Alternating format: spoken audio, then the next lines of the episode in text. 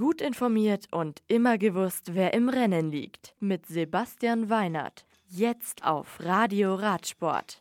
Bike Days in der Schweiz. Der Giro d'Italia startet morgen. Kirsten Wild in Doncaster die schnellste. Solothurn. Am kommenden Wochenende findet in der Schweiz im Rahmen der Bike Days Solothurn der nächste Lauf zum Profix Bike Cup statt. Neben Weltmeister Nino Schurter wird auch der Deutsche Manuel Fumic an der Startlinie stehen. Bei den Damen ist die amtierende Weltmeisterin Jolanda Neff abstinent, da sie sich in einem Trainingslager befindet, wo sie sich derweil auf die anstehenden Weltcups vorbereitet. Jerusalem. Die Teampräsentation des Giro d'Italia 2018 ist Geschichte. Auf Italienisch und Englisch stellten die Moderatoren die teilnehmenden Teams den Fans und der Welt vor. Einen Tag vor dem Auftaktzeitfahren zur großen Landesrundfahrt durch Italien.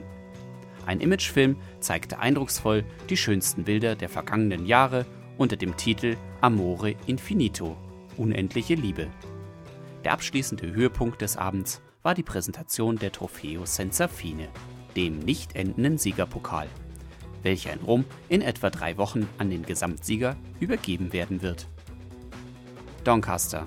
Kirsten Wild vom Wiggle High Five Team konnte sich im Massensprint der ersten Etappe der Tour de Yorkshire gegen die Dänin Amelie Diederiksen durchsetzen.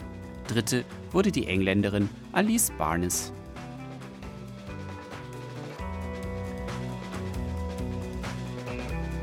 Das Radio für Radsportfans. Im Web auf radioradsport.de